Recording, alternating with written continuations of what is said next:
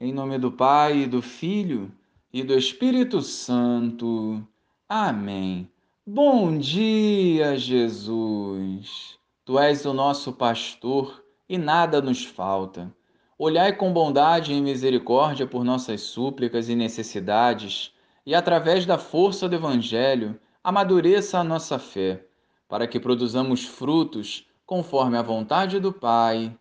Amém. Naquele tempo, os apóstolos reuniram-se com Jesus e contaram tudo o que havia feito e ensinado. Ele lhes disse: Vinde sozinhos para um lugar deserto e descansai um pouco.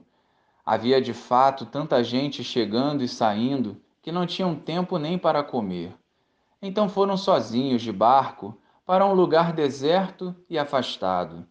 Muitos os viram partir e reconheceram quem eram eles saindo de todas as cidades, correram a pé e chegaram lá antes deles. Ao desembarcar, Jesus viu uma numerosa multidão e teve compaixão, porque eram como ovelhas sem pastor. Começou, pois, a ensinar-lhes muitas coisas.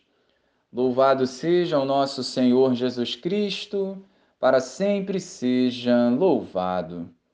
Os doze voltaram eufóricos da missão, conscientes que haviam realizado bem o trabalho confiados a eles.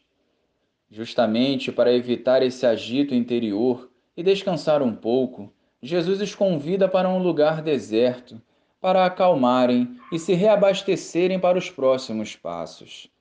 O descanso faz parte também de uma boa evangelização.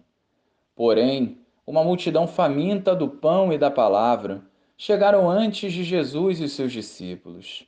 Eram ovelhas sem pastor que necessitavam da presença de Deus. E isso comove Jesus, que não pensou duas vezes e se pôs a serviço do reino. Como diz a oração de São Francisco, que o meu cansaço a outro descanse. A disponibilidade é encontrar tempo e vontade mesmo quando não temos a ambos.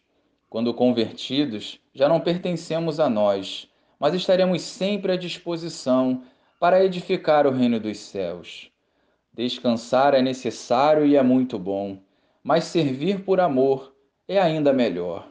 Não existe ganho monetário, mas sim a feliz esperança que muitos poderão ser felizes e salvos através do nosso sim. Glória ao Pai, ao Filho e ao Espírito Santo, como era no princípio, agora e sempre. Amém.